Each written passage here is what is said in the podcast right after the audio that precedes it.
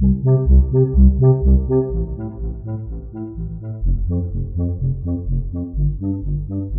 подкаст «Счастье» и его ведущая Катя Алексеенко. В своем подкасте я разговариваю с разными интересными людьми, задаю им вопросы о счастье, расспрашиваю об их личном пути к счастью и о том, из чего оно складывается. Так, от выпуска к выпуску я собираю пазл с картины нашего русского счастья. Подписывайтесь на подкаст, чтобы не пропустить интересные истории моих гостей и разобраться в теме счастья вместе со мной.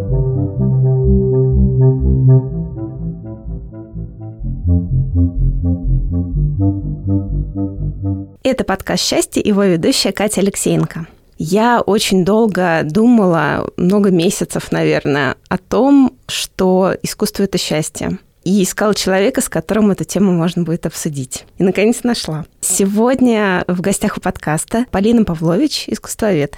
Полина, здравствуй. Здравствуй, Катя. Ну что, как всегда, начинаем сначала. Расскажи, пожалуйста, о том, как ты пришла к искусству. Насколько я знаю, ты уже с детства да, была погружена в эту среду. Расскажи об этом и как произошло твое знакомство с искусством и дальнейшие с ним отношения. Спасибо, Катя. Да, сначала удобно начинать. Действительно сложилось так, что в моей семье все так или иначе связаны и с историей, и с искусством. То есть до какой-то степени мой выбор высшего образования, он стал результатом каких-то, не знаю, совместных устремлений, что ли. Хотя я к нему не стремилась. В детстве я была таким, в общем, перфекционистом в школе, при этом безудержно творческим ребенком, абсолютно, кстати, антиспортивным. То есть оценки по физкультуре мне натягивали, чтобы не портить общую картинку. И поэтому мне на самом деле было очень сложно определиться, куда же мне идти учиться, потому что, например, у меня был совершенно прекрасный учитель по биологии, биологии, я даже думала о биологии, но потом мне сказали, что надо, будет медицина, там, препарирование. Я сказала, нет, о боже, конечно, нет. Мне, например, всегда очень нравилась литература и русский язык, но русский язык меня всегда пугал. Я как-то выросла в сознании того, что это очень сложный язык, и вообще никогда не достичь супер результата. И поэтому филологический тоже как-то был отложен. В детстве почему-то редко говорили о том, что легко даются языки, а по факту казалось, что очень легко. Я во взрослом возрасте буквально за год выучила итальянский просто от большого желания, от большой любви. И у меня была такая замечательная педагог, которая меня заставила сдать даже тест международный, и я даже могу работать в Италии. Так что, на самом деле, вот таких вот направлений было очень много. Но исторически в семье. Так сложилось, что у меня бабушка закончила исторический факультет МГУ, но именно сам классический истфак. И тетя моя, собственно, пошла туда же учиться, но бабушка в итоге стала редактором и всю жизнь работала редактором, так что литература, она тоже где-то была рядом. Тетя же стала сначала гидом в свое время, вот, кстати, тут тоже, наверное, языковые способности, они были. Мама моя по первому своему образованию художник, по одному из последующих она сценарист, но и писатель как бы по жизни, потому что она издавалась, и как писатель, и как поэт, причем писатель-сказочник в том числе. Вот. Папа всегда увлекался тоже и историей, и, в принципе, около искусства все время было. Один абсолютный профессионал в этой сфере – это мой дядя, художник Александр Захаров. Он есть в соцсетях и в интернете. Можно про него почитать, посмотреть. Очень необычный. Это то поколение, которое в свое время эмигрировало, потом вернулось. Он есть в коллекциях музейных. Такие очень интересные, необычные вещи вещи. Мы с ним не были знакомы до моего подросткового возраста, потому что он уехал в Америку от всех тех страстей, которые происходили в Союзе, и потом только вернулся спустя много лет. И, в общем, это было очень интересное знакомство. Я занималась живописью вместе с сестрой очень долго, никогда ни в каких школах, это были частные педагоги. Но тоже круг людей, э, которые были вокруг родителей, он был такой, что папины одноклассники, они преподаватели Строгановского института. И поэтому мы вот, маленькие девочки, занимались дома, в квартире, где на стенах у ребят висели передвижники, где была вся старая история искусства. И, собственно, именно вот с историей искусства я столкнулась как вот с самим таким фактически предметом именно тогда, потому что наш педагог Елена Заева, мы занимались долго, приезжали один раз в неделю, жили за городом, поэтому часто кататься не могли, а она в самом центре Москвы. И мы приезжали, мне кажется, часа на 4, наверное, и, соответственно, там полтора часа рисовали, потом у нас был такой кофе, чай, питие, но по делу. И потом продолжали рисовать. И во время вот этого кофе-паузы, будем ее так называть, Лен нам что-то рассказывала именно по истории искусства. И это были именно такие очень легкие рассказы между делом. То есть, не знаю, она поставит там какой-нибудь натюрморт и мимоходом рассказывает, что а вот был Сезанн, а вот он разложил немножко на плоскости все предметы. И потом многие художники стали писать так, а вот посмотрите потом наши какие чудесные колористы, какой-нибудь Машков, Кончаловский. Что-то отпечатывалось в голове, что-то вообще не отпечатывалось. Печаталось, наверное, то, что производило больше всего впечатлений. Потом, когда я занималась перед поступлением в ВУЗ со своим педагогом из МГУ, он мне, значит, один из первых, наверное, наших с ним занятий, и он начинает рассказывать о том, что есть такая прекрасная школа древнерусского зодчества Владимира Суздальская, и там вот эта всякая резьба, там туда-сюда, Дмитриевский собор, все эти зверушки прекрасные. Тут я вот так, ну, чуть-чуть прорываю и говорю, а да, это же вот там что-то такое, я уж не помню, что я сказала. Мне говорит, так, а давайте сейчас вот на несколько шагов назад вы мне скажите, чем мы с вами тут будем заниматься, дабы как бы время не тратить, раз вы знаете такие, в общем, узкоспециализированные вещи. То есть, на самом деле, вот так вот между делом, за кофе, вообще без какого-то назидания мы с сестрой получали вот эти какие-то базовые, скажем так, знания по истории искусства, может, даже не базовые, но такие, которые вот откладываются. Когда меня спрашивают, как э, детям я рассказываю, я рассказываю именно так. То есть, если просто речь заходит, я обязательно об этом скажу. Если речь не заходит, ни в коем случае не буду как-то специально на вот это вот настраивать. Поэтому, в общем и целом, всегда дома были книги по искусству. Родители в свое время были такими, ну, почти хиппи, я бы сказала, но на книжки тратили деньги всегда. У меня, кстати, это осталось. Это, наверное, самая легкая моя трата.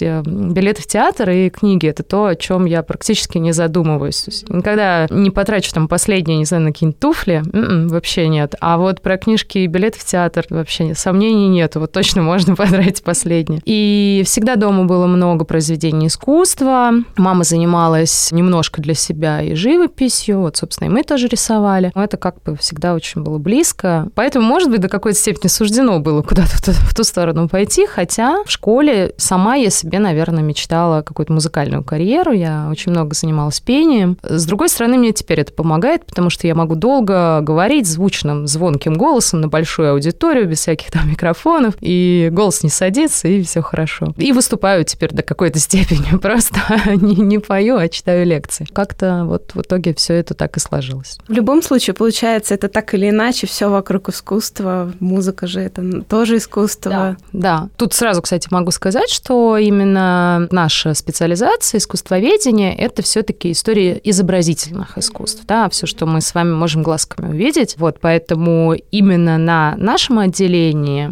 потому что есть еще факультет искусств в МГУ, это немножко другая история. Мы не говорим о театре, мы не говорим о музыке, только в контексте каком-то таком культурологическом. Ну, естественно, если ты там говоришь про русские сезоны, и у тебя, не знаю, декорация какая-нибудь, ты не можешь не сказать, к чему она, и хотя бы немножко там не задуматься о том, не знаю, чем э, половецкие пляски отличаются от Лебединого озера, ну, грубо говоря. Мы в этом плане, да, мы специалисты именно по изобразительным разным искусствам, это архитектура, и скульптура, и живопись, и графика и декоративно-прикладное искусство.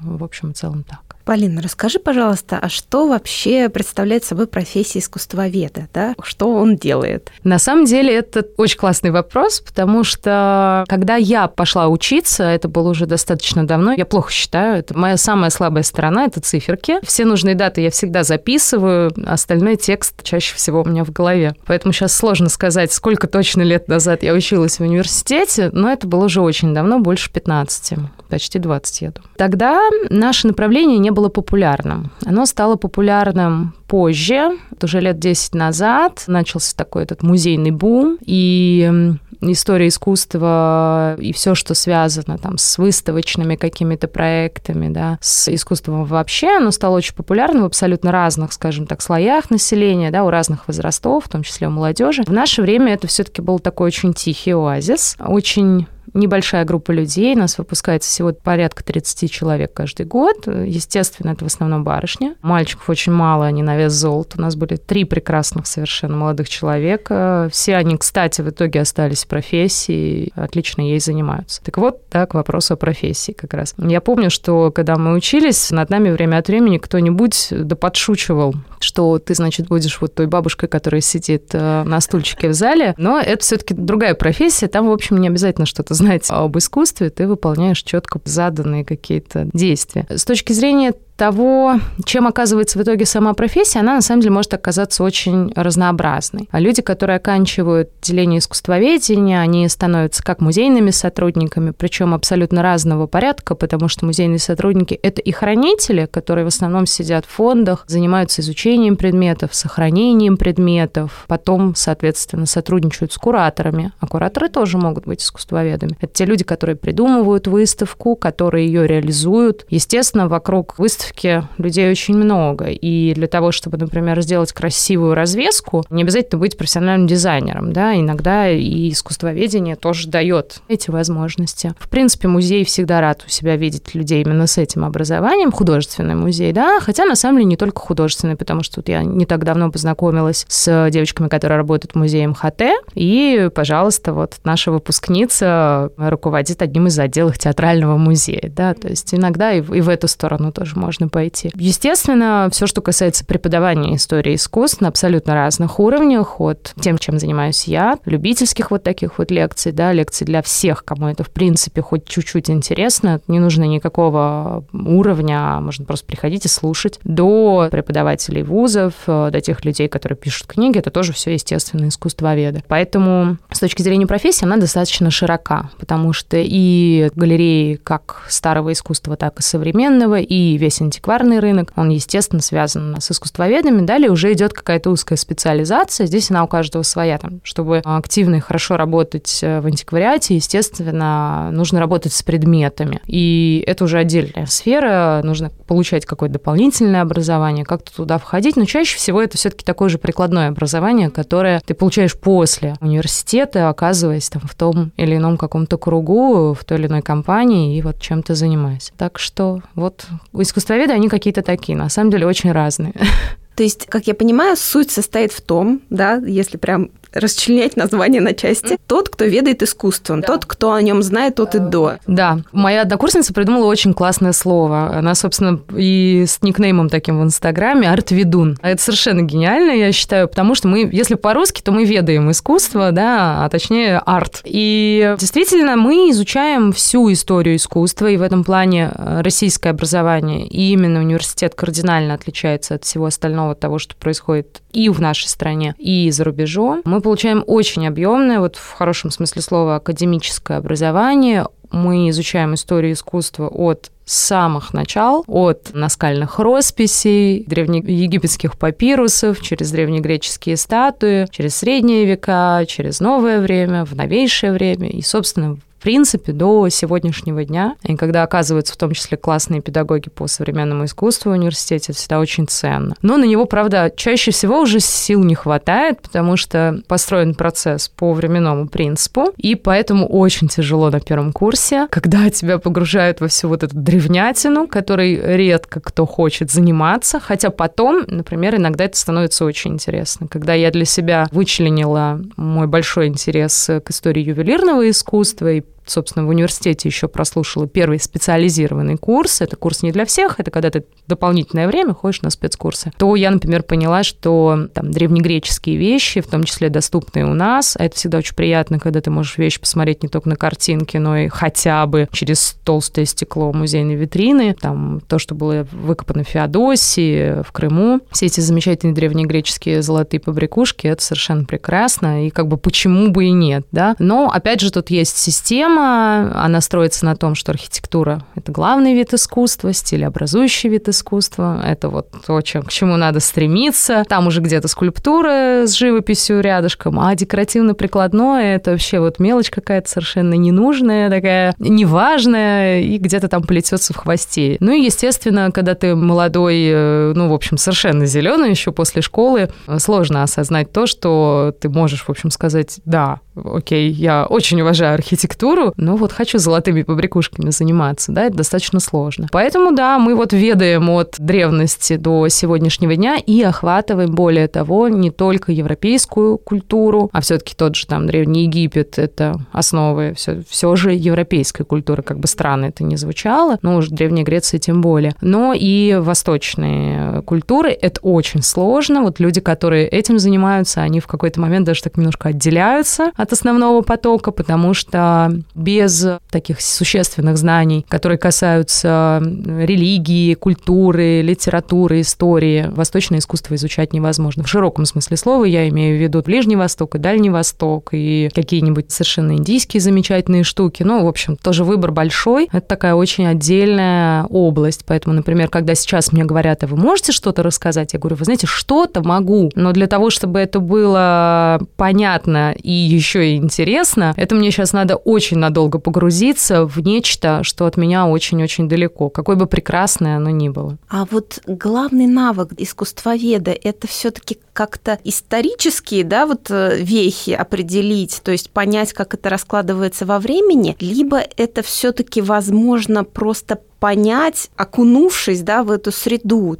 Для меня просто я пыталась прослушивать курсы тоже по истории искусства, но обилие информации, да, например, как выглядело вот это в, в такое-то время, как возможно, что, что на это сказывалось, это очень много информации, которую вот так просто зазубрить, мне кажется, довольно сложно. Да, да зазубрить вообще невозможно. Меня сейчас достаточно часто спрашивают, вот хочу поступить, и я всегда очень так трепетно отношусь к таким вопросам, особенно если если они исходят от юного человечка. Ну, потому что, мне кажется, это так важно, всегда не хочется нарушить, испугать ни в коем случае, но и обманывать, что будет, а, вот легко побежал, тоже не хочется, потому что у нас такая сфера, что приходится очень много изучать, очень много читать. Когда меня спрашивают, а есть учебник? Нет учебника учебника по истории искусства нету. Пытаются что-то писать, есть прекрасные сборные книги, но охватить всего они не могут. Мой любимый такой тоже вопрос и задача, когда просят, а вы можете нам за час рассказать об эпохе Возрождения? Могу, но это все равно будет какой-то взгляд с одной стороны, да, или под одним углом, через призму одного города или одного художника. Или если мы хотим пошире, то там мы можем взять какие-то стилевые признаки, но тогда мы не дойдем уже до художников, потому что это слишком далеко от этих стилевых признаков. История искусства, да, это очень объемный мир, который к тому же всегда связан с еще более объемным миром культуры человека вообще. Вот то, о чем я говорила, да, что совсем ничего не знать о театре, музыке, философии, языке, религии, ой, про религию вообще молчу, да, просто невозможно. Иначе ты не сможешь в этом ориентироваться. Поэтому, наверное, главный навык, который вот все-таки хотелось бы, чтобы люди выносили, получали, как ни странно, это навык искать в нужном месте. Потому что такая область, что всего запомнить невозможно. Да? Всегда настоящие специалисты, они выбирают область и работают только в ней. Есть люди, которые не только работают с одним художником, они работают с одним периодом одного художника, да, для того, чтобы его знать очень хорошо. Безусловно, есть фантастические полиглоты, есть и наши педагоги, которые умудрялись писать книги и вести курсы и по русскому искусству, и по западноевропейскому. Хотя вроде ну, будем честными, мы очень разные. И культуры наши разные, и искусство наше разное. Но некоторым это удается. Но это, наверное, какие-то особенные способности. Поэтому все-таки самый главный навык — это понимать канву и историческую, и культурную, и уже более точно в том или ином виде искусства, да, а потом, исходя из этой канвы, понимать дальше, куда ты полезешь, что ты будешь смотреть и что за что зацепится потом. Это, собственно, тот навык, который мы получаем и в плане изучения предметов искусства. У нас есть такая штука, очень забавная, прекрасная совершенно, мучающая студентов. Она называется «Угадайка». Это когда тебе на экзаменах, сейчас я так подозреваю, скорее всего, показывают на электронном устройстве каком-то, нам показывали, естественно, на бумажках, более того, иногда на черно-белых бумажках, а картинка как бы цветная, но ничего, ты должен знать. Тебе показывают картинку целиком. Это может быть здание, скульптура, картина или даже деталь. И ты должен сказать, либо назвать точно там, я не знаю, это Сикстинская капелла в Риме, или там, я не знаю, это последний день Помпеи Брюлова. Ну, дальше тебя спросят, да, там, а время, а создатель, а вот, вот тут мне что-нибудь расскажите или не рассказывайте, пойдем дальше. А иногда показывают совершенно проходные вещи. Не с точки зрения того, что они плохие какие-то, но, опять же, всего ты не запомнишь, да. Вот она висит там в каком-то дальнем зале Третьяковской галереи, более того, в постоянной экспозиции, так что будь добр, как бы хотя бы немножко знай. Но это кто-то там, вот ты не помнишь даже примерно какой художник. И ты, зацепляясь за вот те как раз общие вещи, которые ты знаешь, ты должен выстроить выстроить вот эту вот цепочку, которая тебя приведет в конце к выводу, что, например, это Россия, первая четверть 19 века, скорее всего, там, Петербург. Ну, а дальше тебе уж педагог скажет,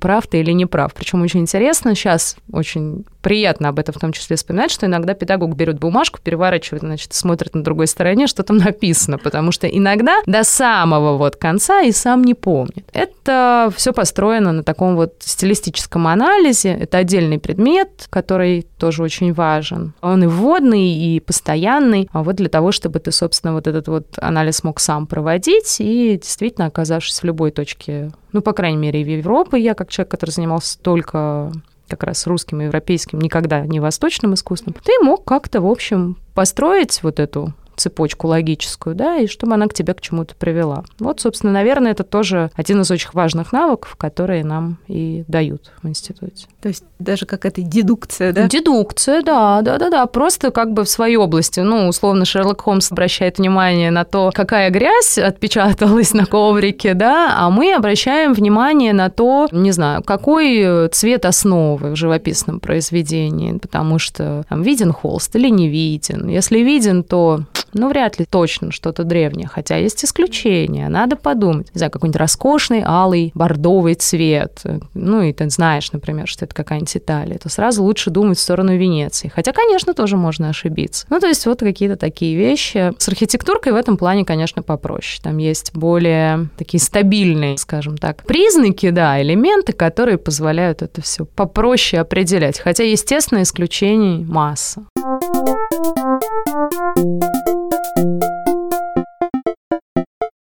Полин, а в чем счастье искусствоведа? Вот от чего ты получаешь удовольствие от своей профессии? С чего ты вот подпитываешь ресурс, да, может, какую-то обратную связь получаешь от чего угодно. Ну, я бы сказала, что здесь две стороны. Одна сторона, она такая вот исследовательская и зрительская, потому что мы все равно на всю жизнь остаемся постоянным зрителем. Без контакта с произведением искусства настоящего искусствоведа не бывает. Хотя, конечно, надо вспоминать там наших, ну, не совсем наших учителей, учителей наших учителей, но тех искусствоведов советских книги, которых мы читали, которые иногда что-то изучали, практически этого не видя, или поначалу совсем не видя, и только потом отправлялись в заграничные командировки волшебные и прикасались там, да, насколько могли к Рафаэлю или Микеланджело, которых изучали всю жизнь. Безусловно, вот этот контакт, он очень важен, поэтому, когда не было возможности ходить в музей, и мне иногда люди писали, ну что же вы так переживаете, ну вот сейчас же есть там и оцифрованное все, и альбомы, это, конечно, все прекрасно, но вот еще одна сторона искусства, качество, которую определить можно исключительно каким-то чутьем,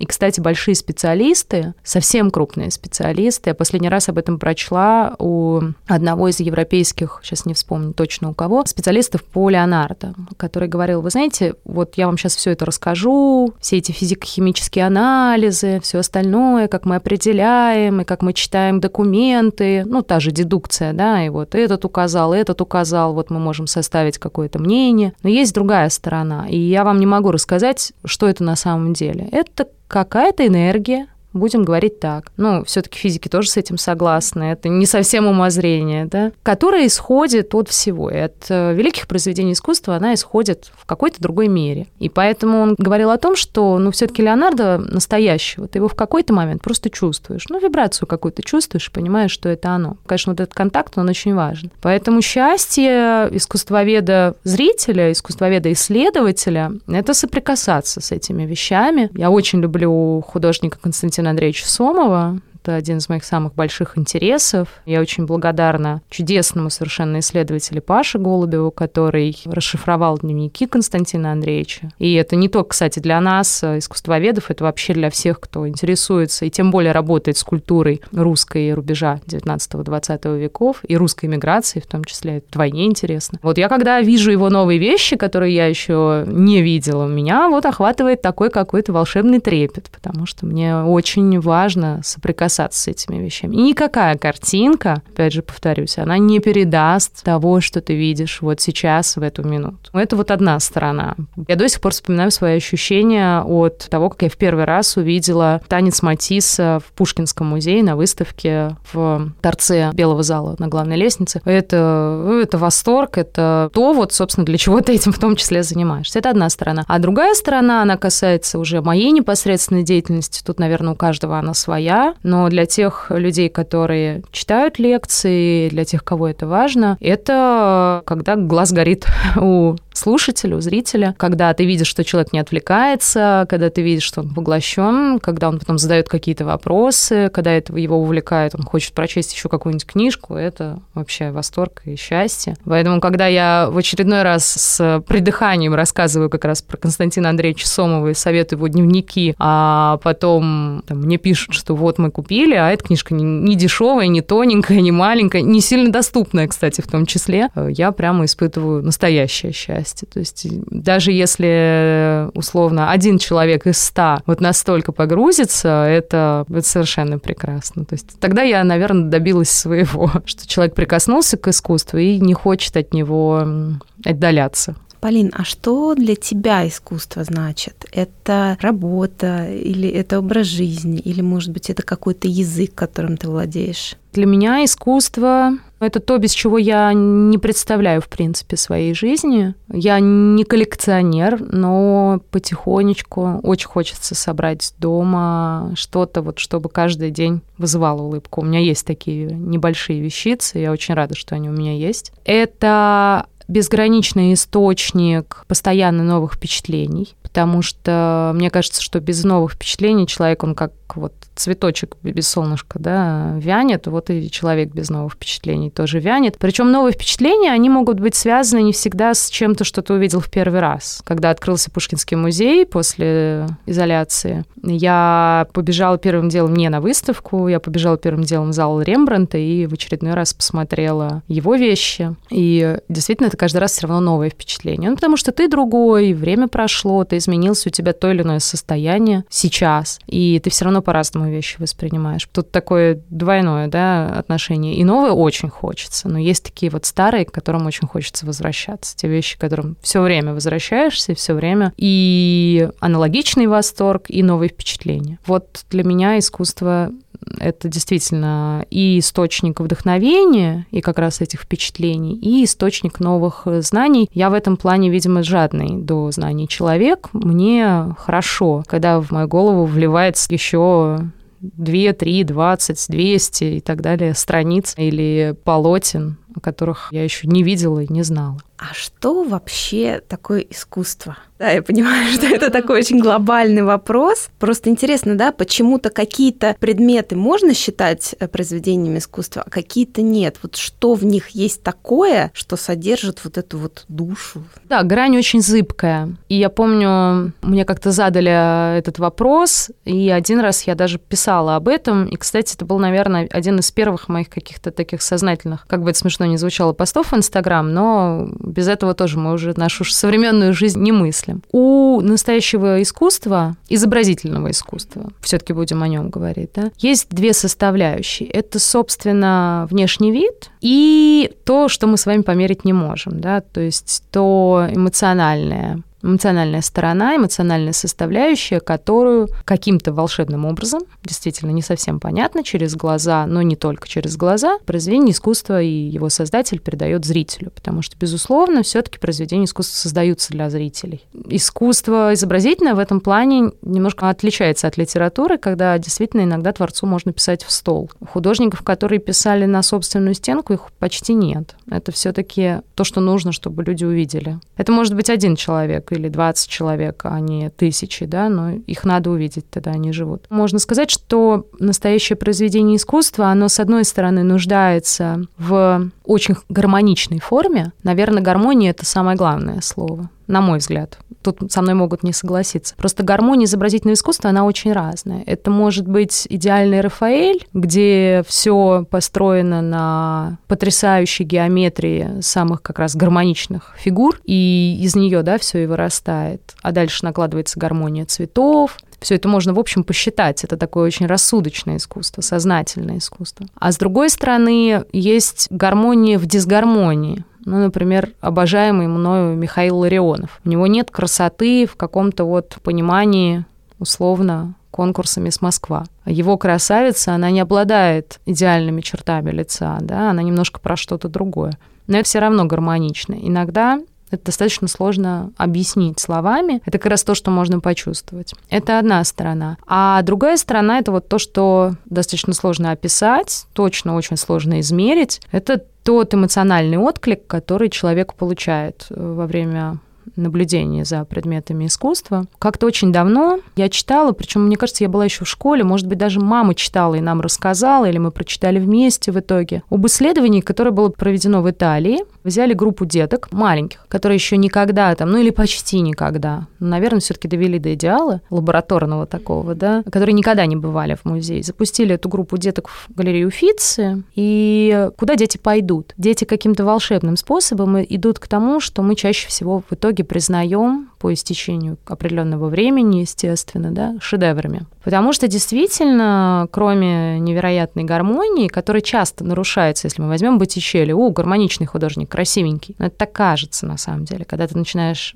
просто внимательнее смотреть, то стопы у Венеры какие-то страшненькие и э, совершенно не гармоничные. Если ты представишь такую настоящую Венеру, как-то она не очень венеристая будет. То еще что-нибудь, то, значит, шейка как-то не так построена. То есть нарушения они есть, да, но вот это вот состояние гармонии, даже не просто внешний вид, а именно состояние, оно есть. И есть какое-то вот это, ну, неуловимое ощущение, которое человек испытывает при взгляде на эту вещь. И вот эти самые детишки, они все равно пошли к этим самым признакам признанным, скажем так, работам. Интересно, конечно, было бы их запустить в зал, где не очень признанные работы. Но в галерею Фитца с этим сложно. Но все-таки есть обязательно в большом произведении искусства, в настоящем произведении искусства, вот то неуловимое, что человеку отзывается, причем не одному, а чаще всего большинству. Но, естественно, мы все с вами абсолютно разные, и что нравится одному, может легко не нравиться другому, и это совершенно прекрасно. Потому что искусство, оно в любом случае индивидуально. И художник индивидуален, и зритель индивидуален, безусловно. Вот как раз у меня был вопрос про то, да, вот какие эмоции можно почерпнуть, да, из искусства, а из э, изобразительного искусства. То есть здесь так же, как и с литературой, у меня просто как раз один из прошлых выпусков был про литературу, и мы говорили о том, что тут каждый может воспринять это все совершенно по-разному. То есть нет каких-то установленных правил, то, что там вот здесь ты должен увидеть вот это, вот это, вот это, и почувствовать вот это, вот это и вот это. Наверное, да, основная задача, чтобы пробудить хоть какую-то эмоцию, да, и тогда ты уже поймешь, что да. Ну, как, наверное, вообще с всем, что человек творит, это может быть музыкант в переходе, это может быть художник, который делает граффити, или это может быть серьезный академист, сидящий у себя в мастерской. Действительно, самое главное, чтобы вещь вызывала эмоцию. Самое противное, когда мимо музыканта проходит, ничего не испытывая. Даже если он там что-то подбирает и ошибается, но его эмоция такова, что она людям передается, они все равно немножко там тормозят, да, кто-то слышит, кто-то монетку кидает. И то же самое, собственно, с картиной в музее. Это значит, что она как-то зацепила. Поэтому, наверное, да, все очень индивидуально, но самое важное это чтобы трогало. Действительно, в этом плане там сложнее, например, с академическим искусством, которое иногда настолько уравновешено, настолько как раз внешне гармонично, что задеть сложнее. В этом плане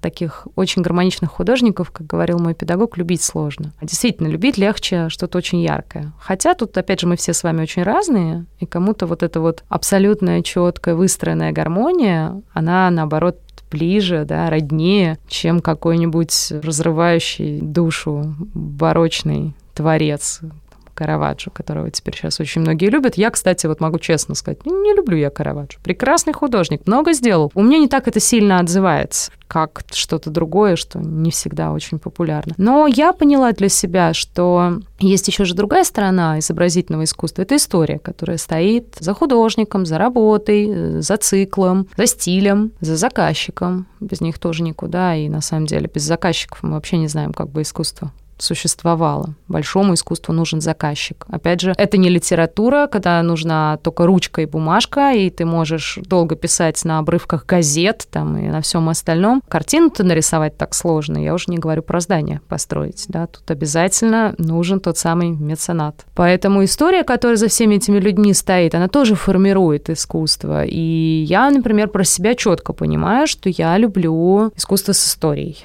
В этом плане меня гораздо больше трогают какие-то такие вот вещи, где история человека и история создания, либо вот история заказчика, она наполнена множеством интересных событий, часто, кстати, не гармоничных абсолютно. То есть, когда за этим стоит какая-то драма, какой-то сюжет, именно сюжет человеческой жизни. Это одна из сторон. Там есть искусствоведы, которые считают, что это все это литературщина, это ЖЗЛ такое, да. Это вот отдельная история, это вот авторы ЖЗЛ пускай пишут, а мы тут немножко про другое. Но это угол зрения, и пускай он каждого свой будет, тем интереснее просто будет, все будут разные, и это очень хорошо. А вот одно из свойств искусства, то, что оно как раз заставляет видеть создатель, он сначала сам воспринял какую-то действительность окружающую, потом он это все вложил в какое-то произведение искусства. То есть он уже это оформил в то, как он это видит. И дальше как раз зритель, он уже может воспринять, во-первых, видимость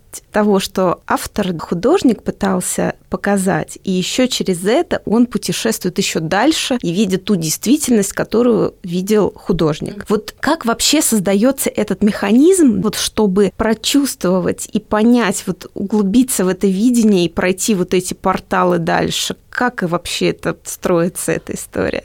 Ну, тут на самом деле это очень важный вопрос и очень важная задача. И э, тут могу сказать, что мне посчастливилось учиться у одного из самых лучших людей в нашей профессии, у Ивана Ивановича Тучкова. Я у него писала диплом и бесконечно благодарна за этот опыт. Ругаю себя только за то, что, к сожалению, не набралась храбрости, и обстоятельства не были такими, что не успела к нему прийти, чтобы продолжить э, обучение именно у него. Он говорил э, о том, что нужно складывать по кирпичику, и рассказывал историю, опять же, своей своих педагогов. В этом плане мне очень близка вот эта вот тема передачи знаний от поколения к поколению, от педагога к педагогу. Я считаю, что это нужно обязательно уважать, естественно, со скидкой на наше время, да, идти с ним в ногу. Но вот что он рассказывал про одного из своих учителей, что для того, чтобы вот по-настоящему во всей полноте понять, что к чему, ну, не знаю, в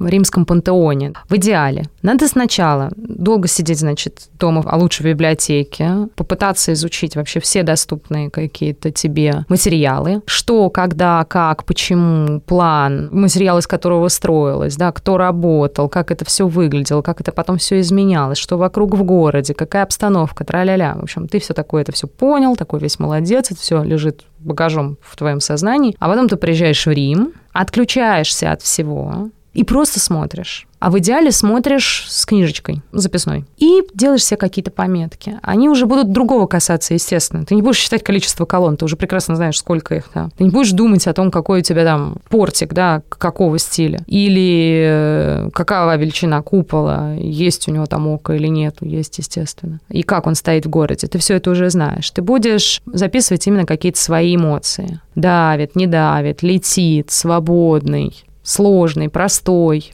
то, из чего тоже обязательно складывается наше общее впечатление. И вот именно на балансе вот этого того, что ты знал, того, что ты прочитал, посчитал, уяснил себе, и того, что ты просто почувствовал, и складывается общее впечатление, то вот, которое как раз и должно быть максимально полным. Поэтому я очень люблю это сама, и в том числе пропагандирую очень на всех своих лекциях, на всех наших мероприятиях, что это очень классная возможность прийти, например, сначала послушать, а потом пойти в музей посмотреть. Даже, может быть, без экскурсии на месте, да, потому что ты все, что какое-то такое основное, ты запомнил или почти запомнил, но неважно, оно все равно у тебя лежит где-то, да, в твоей голове. А туда ты придешь и почувствуешь. И вот из этого микса того, что узнал и того, что почувствовал, наверное, будет создано вот это вот максимально полное впечатление о том или ином произведении искусства. Угу. То есть это вот необходимость проделать такую подготовительную работу, прежде чем воспринять да. это вот. Хотя, живым. безусловно, безусловно, я экспериментирую на своем муже.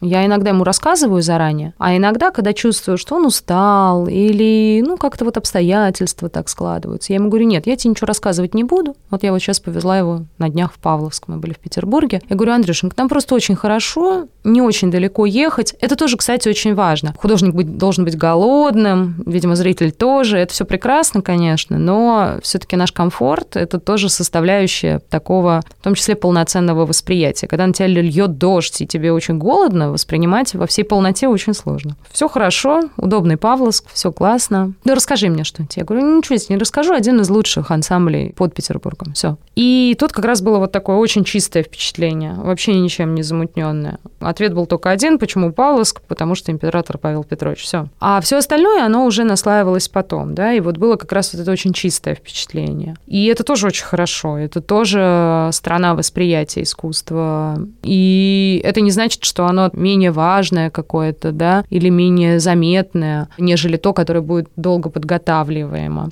Тут в том числе зависит от задачи. Задача у меня, она, естественно, одна. Задача у моего мужа, который не имеет никакого отношения в своей повседневной жизни, в своей работе к искусству, кроме меня, она у него совершенно другая. Да? Для меня ну, там, зная своего мужа, задача в его случае – это получить от искусства порцию вдохновения, порцию отдохновения. И в его случае как раз минимизация информации, она приводит к тому, что он именно просто наполняется и отдыхает. Будет задан вопрос, а почему вот тут такая ротонда, а не такая? С радостью отвечу. Не будет задан, и слава богу. То есть тут тоже важно, конечно же, соблюдать баланс и, опять же, помнить о том, что все мы очень разные, и у нас у всех стоит немножко разная задача перед нами. Я так с собой иногда в театре поступаю, когда я редко, но попадаю на новую балетную постановку, которую я не видела. Я могу взять и решить, я не буду читать либретто, не буду углубляться в составляющие композитор, хореограф, получу вот это просто чистое впечатление. Но я такой человек, что значит я потом полезу все это читать. В какой последовательности? Сложно сказать. Иногда так лучше работает, иногда так. Но я человек, который любит предвкушать, поэтому я чаще заранее немножко как бы готовлюсь. Да, я вот просто вспоминаю свой опыт посещения тех же галерей. Я обычно не готовлюсь. Но единственное, конечно, если не считать за подготовку, там те знания, которые накапливаются, да, с каким-то опытом. Но одновременно с этим у меня, наверное, работает больше механизм того, что если меня что-то вот прям сильно зацепило, я потом уже начинаю узнавать больше и накладывать на это больше. А узнавать больше о художнике, там, о его какой-то истории, почему и так. И вот это вот постепенно, конечно, расширяет вот этот мир от вот этого просто восприятия, да, и эмоций до какой-то уже более такой 3D-картины, да, как это все появлялось.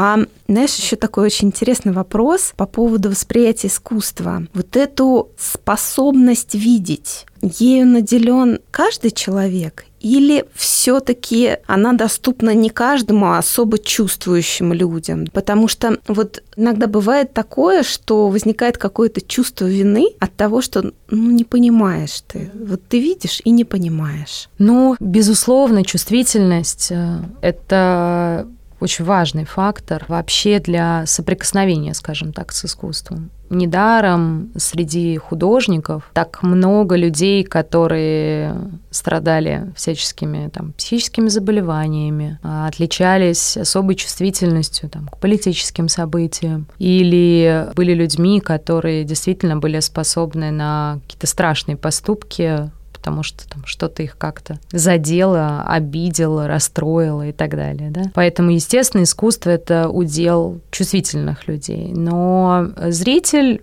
он на самом деле может быть совершенно разным, потому что, опять же, если говорить о настоящем искусстве, наверное, находятся стороны, которые задевают совершенно разных людей. Уже упоминала, люблю эту картину, она жутко популярная, все ее знают. «Последний день Помпеи» Карл Павловича Брюлова. Для меня это история, да, там в первую очередь, наверное, кроме визуального восприятия, потому что я знаю историю художника, я знаю историю картины. Я очень люблю истории про таких немножко непризнанных и этим в том числе разочарованных людей со сложной личной судьбой. А Карл Балч был именно таким человеком. При этом переживших фантастический успех, а действительно в какой-то он был момент самым известным художником Европы и просто как император, какой-нибудь римский победитель сквозь триумфальные арки проехал с этой картиной весь европейский свет. Но, да, с другой стороны, у нее есть форма, да, без которой, собственно, мы не можем про нее говорить. И форма тоже по-своему совершенно такая обескураживающая, впечатляющая. Все эти всполохи красного, желтого, белого, молнии, люди, перекошенные лица, такая обезображенная, при этом идеальная красота, много всего, да. И действительно, тут вот получается то, что я рассказала там, да, за 20 секунд, это уже несколько таких вот, да, точек применения каждому разному зрителю. Поэтому могу сказать, сказать, что в этом плане как раз вот это вот попытка что-то разузнать о том или ином произведении искусства, она как раз и может привести к тому, что ты наткнешься на то, что как бы заденет именно тебя. Что же касается просто вот такого точечного впечатления, которое производит на тебя произведение искусства, когда ты приходишь, ну, в музей, например, да, то тут, конечно, у всех по-разному, да,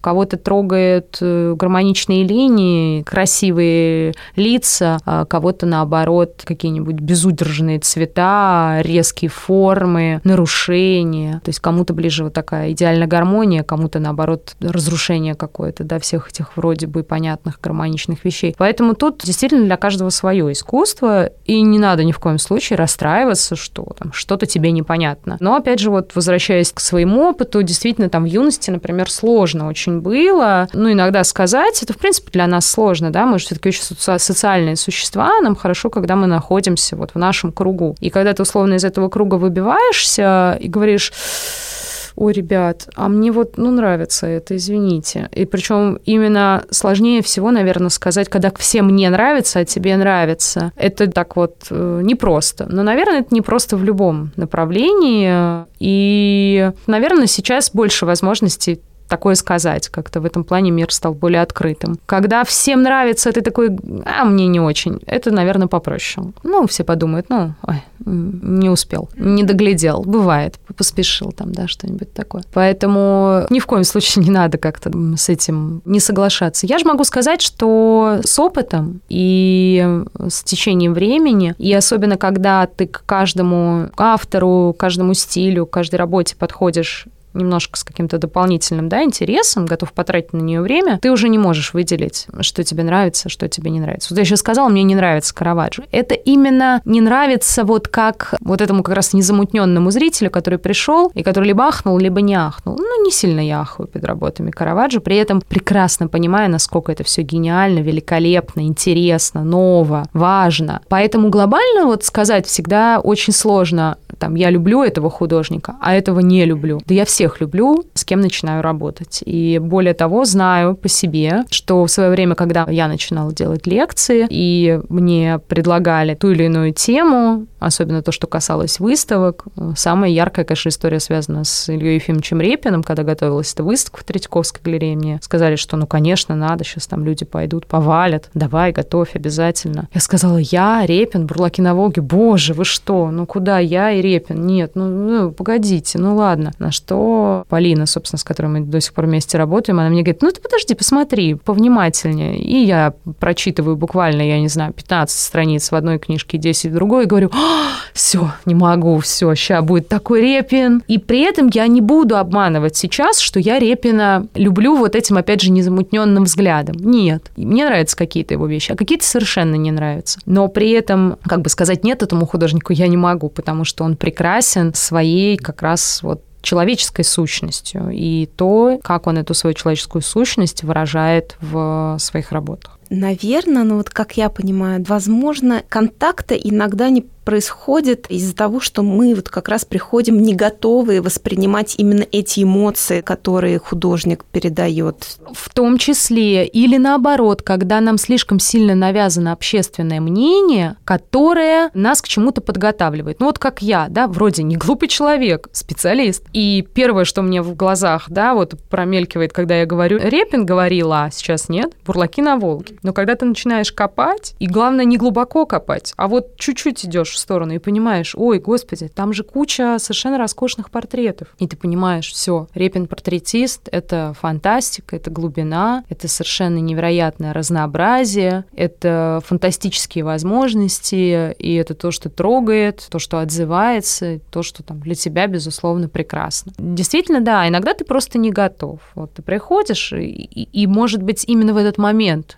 для тебя это не подходит. Я, например, прекрасно помню себя в институте. Для меня русский авангард — это было что-то очень сложное, несмотря на то, что я еще в детстве, вот на тех самых уроках, сталкивалась с лучшими представителями русского авангарда. Например, я говорю, Петр Кончаловский мне нравился всегда, хотя это сложное искусство. С авангардом было сложно. Сейчас я русский авангард обожаю, потому что, ну, ты развиваешься, ты изменяешься, и тебе начинает отзываться что-то другое. Поэтому когда я сейчас иногда, опять же, там, в разговорах с Полиной говорю, ой, нет, о боже, современное искусство, уйди от меня, нет, я не буду, отстань, все, я же тебе говорила, не дальше 30-х годов. Она мне говорит, ну, подожди, подожди, поговорим с тобой там через три года или через пять лет. Поэтому, да, теперь я вообще не зарекаюсь, и в том числе мне это очень нравится в моей профессии, что мир искусства настолько огромный, что хватит не на нашу жизнь, а хватит на 10 минимум жизней или на 100 жизней материала, который тебе все время будет вызывать какие-то яркие эмоции, ценные для тебя. Все новые, новые, новые. Ну да, вот ты сейчас сказала, мне кажется, у меня сразу первая аналогия, то, что в детстве нам чаще всего всем не нравятся там оливки, маслины, да, но с возрастом мы почему-то начинаем понимать вкус этого продукта, думаешь, м-м, что это? Почему я раньше не замечал? Да, вот это вот вкусовой спектр, он очень сильно расширяется, и ты оказываешься действительно классно сравнивать с вкусом а, нашим таким физическим, да,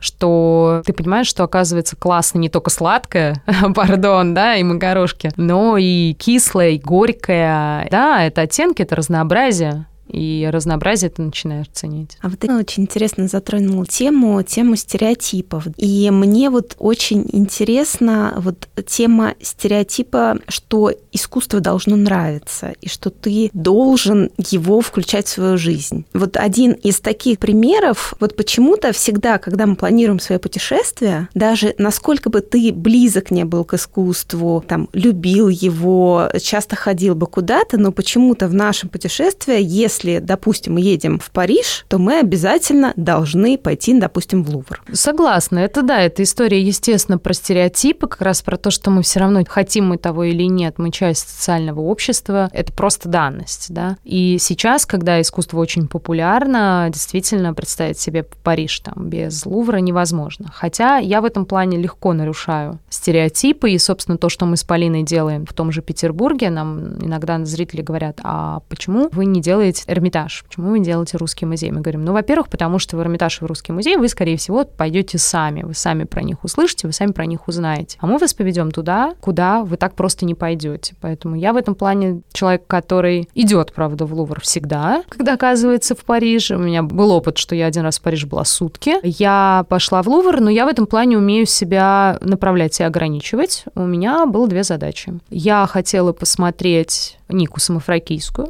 Вот, ну, люблю я эту скульптуру, поэтому я дошла до Ники. И я хотела посмотреть Леонардо, потому что помнила свои детские впечатления, хотела их сравнить. Когда я была маленькой девочкой в Лувре, тогда еще не было вот этих больших ограждений, мы стояли прямо около нее, ну, в смысле, около Джаконды, и там я испытывала какие-то впечатления. Подойдя туда в этот раз, я поняла, что точно я никаких этих впечатлений не, не испытаю никак, потому что до нее еще море людей. Да, я ушла в галерею итальянской живописи и насладилась, собственно, всем остальным Леонардо, и мне было очень хорошо с Анном Крестителем, в общем, прекрасно. Вот. Но, например, э, на Лувр, да, я тогда себе вот отложила буквально там часик. Основное время ты тратишь даже не у картины, а во время перемещений по этому огромному зданию. А пошла в музей Карнавали. Ну, то есть э, туда, куда вот в данный момент больше хочется. Но могу сказать, что у меня на, ушло на это время, на то, что я сказала себе, что ну, надо ценить свое время, выделять самое важное именно для тебя и идти туда, куда важно именно тебе, к чему тебе нужно подойти, вот с чем тебе будет хорошо. В этом плане вот время я всегда иду в пантеон первым делом. Неважно, насколько я туда приехала, когда я туда приехала, холодно, жарко, неважно. Мне надо подойти к пантеону, все. Дальше можно уже двигаться. А дальше все очень индивидуально, все зависит от каждого конкретного момента. В целом, мне этот стереотип, то, что надо пойти в Лувр, в принципе, не претит. Часто очень обсуждают, да, вот это вот музей мания, такая выставочный бум, все остальное, очереди на Серова, песни группы Ленинград, там, да, и так далее. С одной стороны, смешно, но с другой стороны, как бы очень не люблю делить на там черное и белое, да, хорошее и плохое, но если все-таки постараться, это хорошо. Потому что даже если 100 человек просто сфоткаются на фоне Моны Лизы, а один о чем-то задумается, это уже хорошо. Это гораздо лучше того, что даже этот один вместе с теми ста не придет. Поэтому пускай приходят, пускай потолкутся, ну что делать. Конечно, для нас, для любителей, которые как-то хочет почувствовать, узнать, нам не всегда приятны эти толпы, да, которые пришли просто так, им это не важно, вот они здесь занимают место, мешаются тебе. Но я вот себя как-то все время так немножко останавливаю и говорю, нет, вот всем не важно, а одному, который пришел просто за хайпом, как сейчас говорят, да, станет вдруг важно. И это очень хорошо, потому что я искренне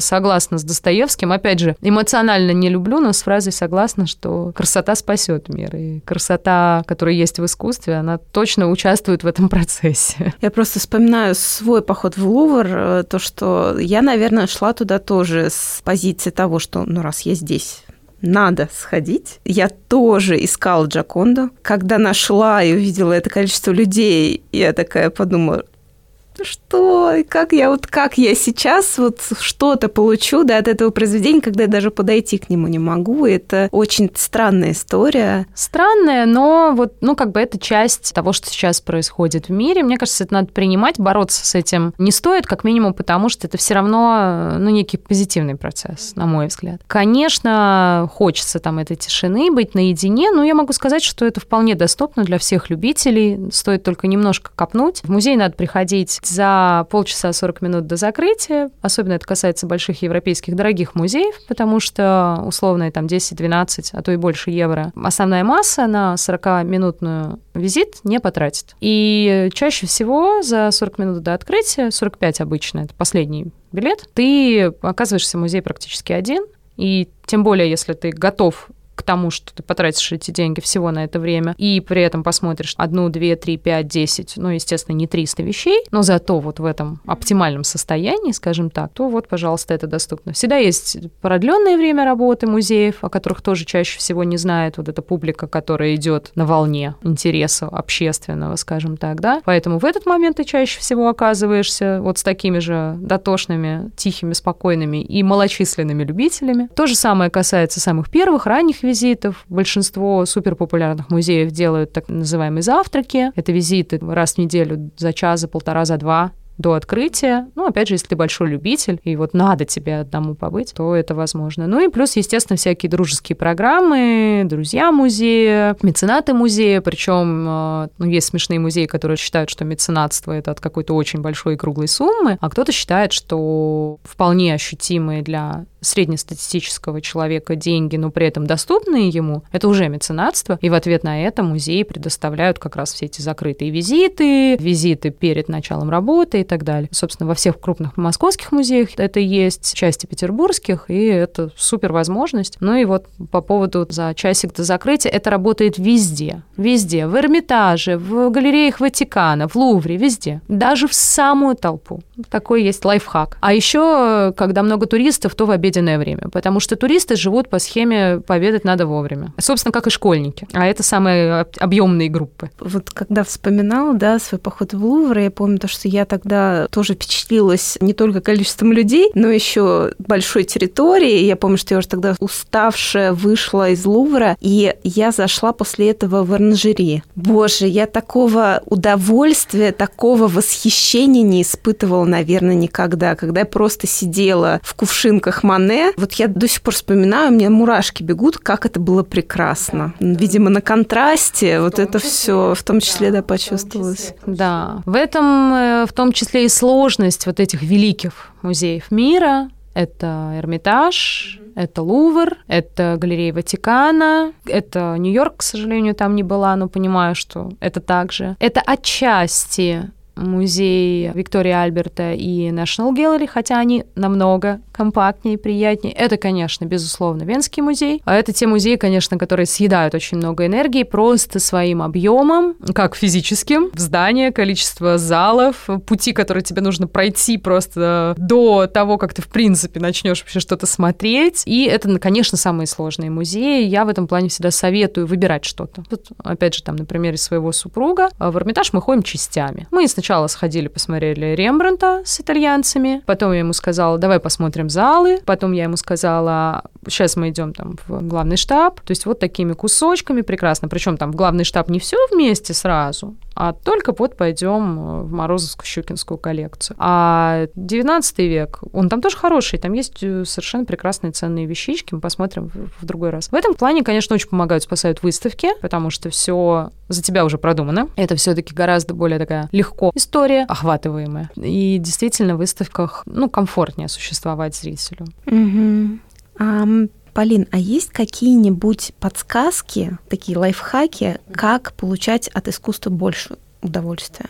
Фух, сложный вопрос. Ну, мне кажется, тут очень, конечно, все индивидуально. Я очень люблю ходить по музеям с музыкой в ушах, особенно когда речь идет не о каком-то специальном визите. Ну, например, там, я работаю над лекцией, мне надо пойти посмотреть Рубинса, условно. Ну, я пришла, посмотрела Рубинса, да, вот мазочек, какой он чудный нежный, несмотря на то, что там какие-нибудь сатиры прыгают. И ушла, да. А это касается больше вот такого визита знакомительного, скажем так. Мне очень помогает. То есть я расслабляюсь, я не, не отвлекаюсь ни на что. Я очень люблю вот, ну, хотя бы немножко заранее подготовиться. Достаточно, на самом деле, очень таких, ну, минимальных каких-то условий. Условно надо прочитать какой-то там небольшой сопроводительный текст или прослушать его, к тому же сейчас есть такие возможности тоже, и потом просто спокойно посмотреть. Мне кажется, наверное, самый главный лайфхак, кроме того, чтобы, если есть возможность, то выбирать малочисленное время, менее популярное, да, то это это не стремиться все охватить. И ни в коем случае не испытывать потом каких-то угрождений совести. Ой, как же я, значит, был в Эрмитаже и не посмотрел, э, ну, не знаю, подражание станции галереи Рафаэль. Ничего страшного, да, потому что все охватить в большом музее невозможно. Иногда и в маленьком музее не нужно охватывать все. А мне кажется, что иногда впечатление от одной единственной работы, но такое вот спокойное, взвешенное, комфортное, комфортное, оно будет намного ценнее как опыт, чем пробежка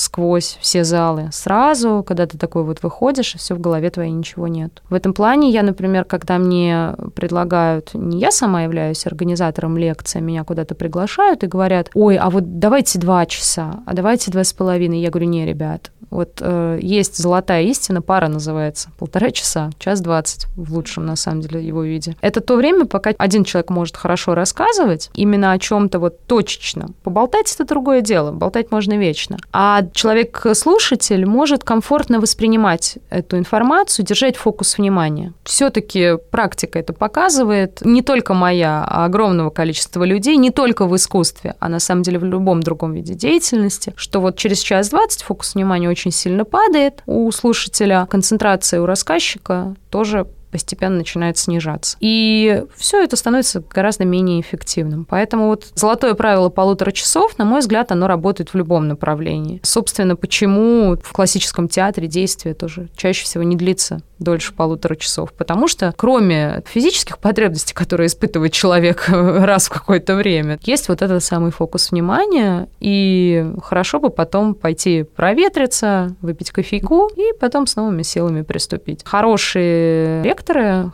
всегда, даже если их просят о длительной лекции, они сами тогда сделают паузу и скажут, ребята, пока у нас с вами вот кофеек. И вот, наверное, это два самых главных лайфхака. Это не пытаться охватить все, ни в коем случае этого не стесняться, не расстраиваться, и не обязательно даже строить планы, я потом обязательно это посмотрю. Лучше насладиться тем, что успел увидеть, и с чем успел соприкоснуться. И вот в том числе ставить себе временную отсечку в полтора часа, потому что чаще всего то, что ты увидишь потом, оно с тобой ненадолго останется. Ну да, не закрепится вообще да. никак. Thank you.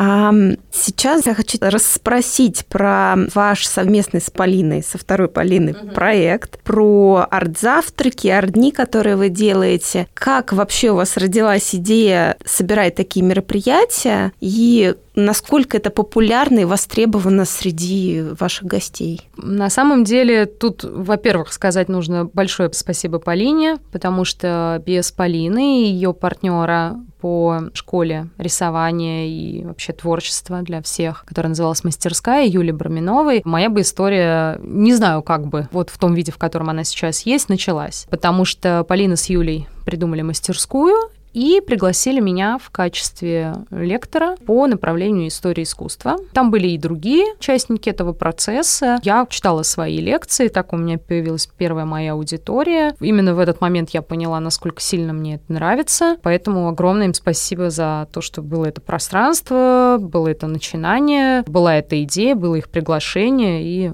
эффективная реализация всего этого. Потом девочки, к сожалению, закрыли свой проект. Это как раз совпало с временем самоизоляции. Когда мастерская еще была, мы с Полиной придумали первую поездку в Петербург. Петербург был выбран не просто так, потому что я в свое время там прожила почти три недели, когда проходила практику и регулярно возвращалась в этот город, потому что этот город для меня объединяет две мои большие любви. С одной стороны, профессиональную, это искусство, все, что связано с ним, изобразительное искусство, и балет, потому что, конечно, Мариинский театр — это одна из вершин балетного балетного театра во всем мире, безусловно. Ну и плюс еще есть и Маринка, Александринка, все прекрасно в этом направлении. А с другой стороны, Полина большой специалист по Петербургу, Петербургу такому повседневному Петербургу для жизни. Полина все прекрасно знает про районы, про улицы, про места, где можно вкусно покушать, отдохнуть, сходить что-то посмотреть. Вместе мы очень эффективно работаем в направлении поиска каких-то новых классных мест. Ну, все мы их видели, естественно, но мы не останавливаемся и ищем дальше. Нами все было проверено, нами все было придумано, и тогда вот родилась эта первая поездка, которая, собственно, продолжаются и по сей день, и мы очень рады. Перед пандемией у нас было задумано совершенно замечательное путешествие и испробовано Полиной. В этом плане мы никогда не едем туда, где не были сами, и вот все не потрогали, на кровати не полежали, кофе вот этот вот не выпили, который будем пить потом с участницами. Никогда этого не делаем, хотя бы один из нас должен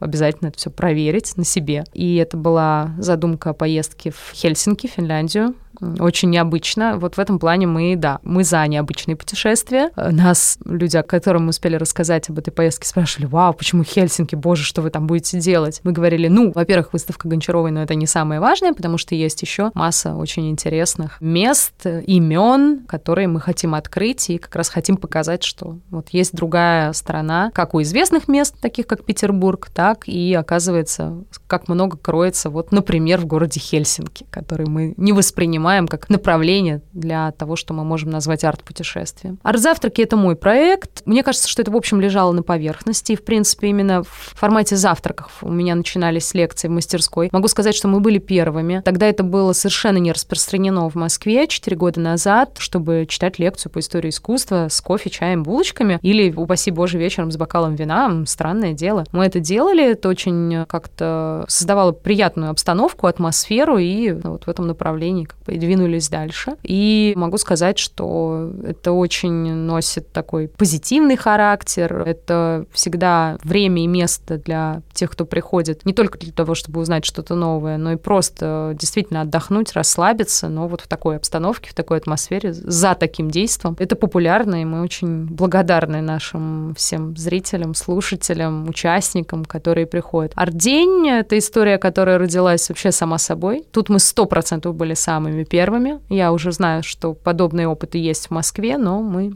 держим марку и стараемся удивлять наших э, участников вновь и вновь. Это история про то, чтобы немножко побыть, наверное, даже не туристом, а просто отдыхающим в собственном городе или не собственном городе, если вы приехали в Москву. Это возможность полностью отвлечься от всяких совершенно вот вообще бытовых вопросов, поэтому наши участники должны только доехать до точки А утром и потом уехать из точки Б вечером. Все остальное лежит на наших плечах, где они будут отдыхать, на чем они будут ехать, где они будут кушать, что они будут смотреть. Этим всем занимаемся мы. Участников у нас немного, это всегда камерная группа, поэтому я думаю, что ценится не только программа, не только формат, но и атмосфера, которая есть, потому что она максимально такая дружеская, и мы очень рады, что у многих наших слушательниц сложилось уже такие внутренние отношения, внутренняя дружба. Это тоже такой очень классный бонус и большое счастье и радость. То есть, грубо говоря, вы создаете, да, вот эту вот идеальную какую-то атмосферу для восприятия искусства. Ну, я думаю, что да, да, потому что мы и в наших путешествиях, и в днях мы всегда ратуем за концепцию. То есть не просто приехать в Петербург и посмотреть и модерн, и классицизм, и современный балет, и классическую постановку. Нет. Всегда есть идея, вот, вокруг которой все объединено. А у нас была тематика и мира искусства, и соцарта, такого вот прям пропагандистского советского искусства. У нас была и тематика такого литературного Петербурга. В Москве у нас были истории, связанные с Сергеем Павловичем Дягилевым. У нас были истории, связанные с такой вот женской тематикой в искусстве. Я считаю, что вообще был совершенно классный арт-день. То есть у нас всегда есть концепция, вокруг которой мы все строим. Мы стараемся под нее подключить все от того места, где мы завтракаем, до балета. Ну, собственно, балет чаще всего и задает тематику, потому что это то, что мы не можем никак подвинуть, то, к чему мы стремимся, потому что мы всегда выбираем не только саму постановку, но и максимально удачный, с нашей точки зрения, состав исполнителей, и вот, собственно, так складываются эти идеи. Поэтому, да, действительно, это про обстановку для восприятия прекрасного вообще. А вот по обратной связи от ваших участниц, вы слышите такие истории, то, что они не только отдохнули, но там, наполнились, стали более счастливыми. Да, слышим, и это очень приятно. И очень приятно что люди хотят возвращаться, потому что если бы они не получали таких эмоций, наверное, они бы не возвращались. Очень многие приходят вновь и вновь, и это бесконечно приятно. И могу сказать, что мне кажется, что у нас создалось очень приятное такое сообщество людей, которые хотят приходить к нам на те или иные события, общаются в том числе между собой, и создается очень приятная, добрая, такая доверительная, доброжелательная, очень какая-то такая наполненная хорошими чувствами, эмоциями атмосфера. А как ты думаешь, они приходят больше как раз для искусства, для восприятия искусства или вот за какой-то атмосферой, за возможностью побыть в кругу там единомышленников? Мы никогда не отходим от темы искусства. Нам много раз говорили, девочки, а почему вы не съездите вот в Петербург просто там вкусно покушать, покататься на лодках и встретиться там с каким-нибудь интересным человеком? Ну, я сейчас фантазирую, да? Мы говорим, нет, у нас все-таки есть наша концепция, мы ее ценим, потому что мы сами это любим потому что для нас, для самих, эта сторона очень важна. Ну, ты сейчас поехал в Петербург, сказала себе, что у меня каникулы, каникулы и точка, все, никакой работы, упаси Боже. Я поэтому не пошла в музей, понимая, что все, что нужно на данный момент, там все временные выставки, я все посмотрела, но я все равно не ухожу, это искренне, полностью от составляющей именно искусства. Поэтому мы поехали с мужем в Павловск, и не только погуляли по парку, но и что-то там для себя поняли, я ему рассказала, да, о том, почему это такой парк, ярко, вообще откуда это, зачем это, почему это. И сходили в дворец, сходили на балет. Действительно, в этом плане искусство — это моя жизнь, и для Полины оно тоже очень важно, это очень важная составляющая ее жизни, поэтому от искусства мы никогда не отходим, поэтому хочется надеяться, что наши зрители все таки приходят за нами, за вот этой вот атмосферой в искусстве или атмосферой с искусством. Тут уж им, наверное, виднее, потому что без него никуда. То есть мы не уходим от этого. Тоже бывают предложения, там, сделайте просто просто обед. Я говорю, нет, ребят, тогда он будет тематический. Тогда я, я вам между делом еще что-нибудь расскажу. Да, у нас было такое событие по поводу Нового года. Как-то хотелось этого праздника, всем его хочется. Года у нас сложные в последнее время. И мы сделали такую вот новогоднюю красивую встречу. У нас был заявлен дресс-код в пух и прах, поедки, там, стразы, все, что хотите. Хотя это был завтрак, и 20 красивых э, нарядных женщин с утра там удивляли центр Москвы. Но это все равно был арт-завтрак. Это была легкая лекция, лекция, легкая для восприятия, исключительно позитивная, рассказывала о ювелирных украшениях, без всяких драматических историй, там их тоже полно, естественно. Вот для того, чтобы создать такую атмосферу, но это все равно атмосфера, связанная напрямую с э, искусством. Угу. Полина, искусство — это счастье? Да.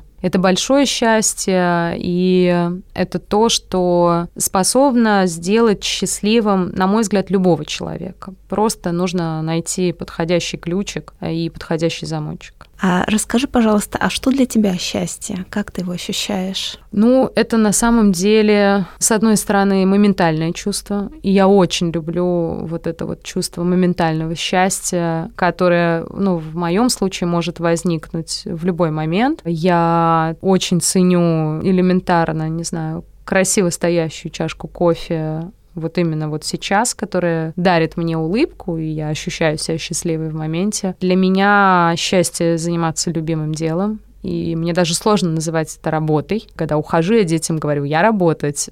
Точнее, ну да, работать.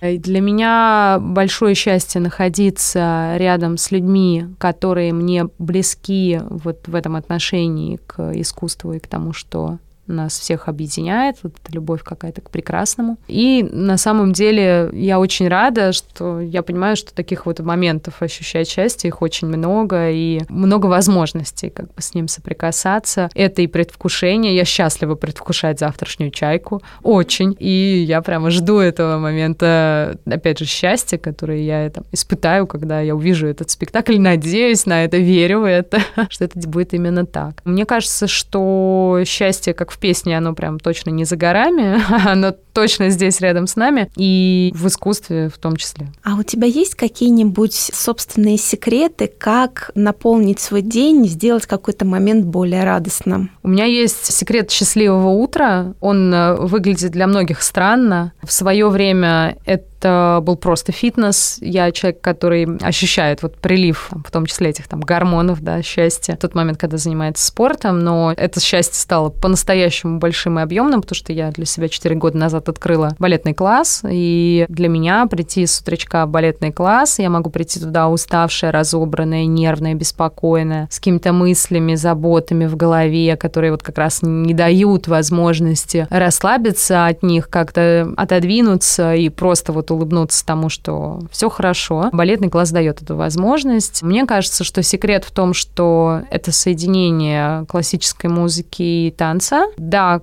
класс не совсем танец, но все же его часть. И это возможность как-то взаимодействовать, опять же, с людьми, которые тебе нравятся, потому что в этой узкой сфере оказываются единомышленники однозначно. И это возможность думать только о том, что ты делаешь именно сейчас. Штука сложная, особенно для взрослых, когда ты этим не занимался в детстве. Скоординировать сразу голову, лицо. Что с вашим лицом? Вы можете не напрягаться, девочки, вы не камни поднимаете. Это грандиозные вот эти фразы. Поэтому, когда ты вот все это пытаешься скоординировать, ты не можешь думать обо всем остальном, а о том, о чем ты думаешь в данный момент, это очень приятно и хорошо, и это как раз вот способ начать счастливый день, однозначно для меня. При этом я понимаю, что слишком много тоже нельзя, и возраст не тот, и физическая форма не та, чтобы прям совсем каждый день заниматься, но вот сколько могу, занимаюсь. Для меня точно способ вот в моменте себя счастливить это пойти в музей. Люблю я эту прохладу летом и тепло зимой, очень удобно, и грязи нет, и вот все хорошо. Для меня, безусловно, это балетный спектакль. Правда, я стала сильно придирчива, это уже не каждый балетный спектакль, надо выбирать.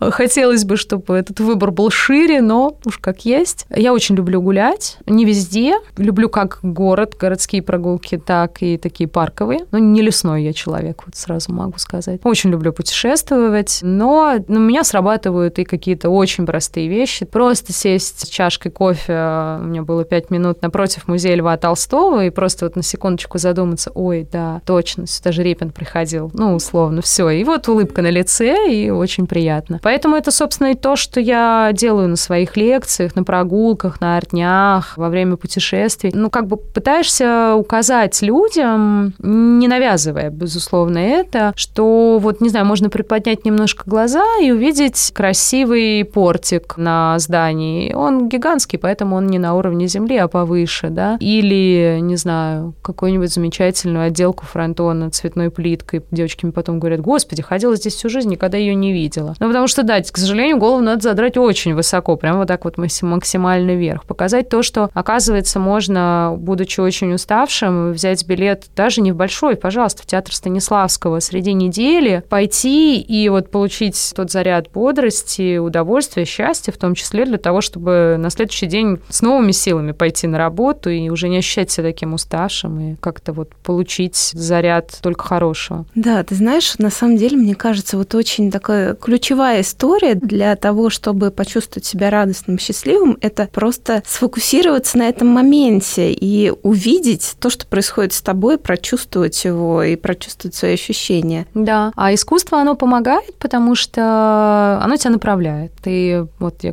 посмотрел на что-то конкретное, и дальше уже выстраиваются вот эти вот взаимосвязи, та самая цепочка, которую нас учат строить, которая тебе и позволяет в том числе быть счастливым. Угу. Полина, ты счастлива? А, это прекрасно. Так здорово. Мне так понравилось с тобой разговаривать, потому что, мне кажется, я сейчас пережила просто вот эти вот эмоции от искусства даже в разговоре просто, да, не наблюдая, но в своем воображении я сейчас побывала в невероятном количестве прекрасных мест, музеев, эпох даже. Это так здорово. Спасибо тебе огромное. Спасибо большое, Катя. Мне тоже очень приятно, потому что такая тема вроде бы на поверхности, а про которую мы не очень часто разговариваем. Но я, кажется, каждый раз люблю заканчивать все свои лекции. Приглашаю тебя обязательно, приходи ко мне, когда у нас будет ближайшая встреча. Тем, что действительно все большое искусство, оно про счастье и про любовь. И, наверное, вот это главный секрет. Каким бы страшным иногда, да, там, негармоничным оно не казалось, оно все равно, когда ты начинаешь докапываться, оно как раз про счастье и про любовь. Спасибо тебе большое. Спасибо. Это был выпуск подкаста «Счастье». Подписывайтесь на подкаст, чтобы не пропустить следующую историю про счастье. Оставляйте свои комментарии и отзывы. Мне очень важна ваша обратная связь. Если вам понравился выпуск, делитесь в сторис и отмечайте меня, Катерину Алексеенко. Мой ник Зора Кейт. Я обязательно отправлю вам в ответ лучики добра. Счастья вам и до новых встреч! thank you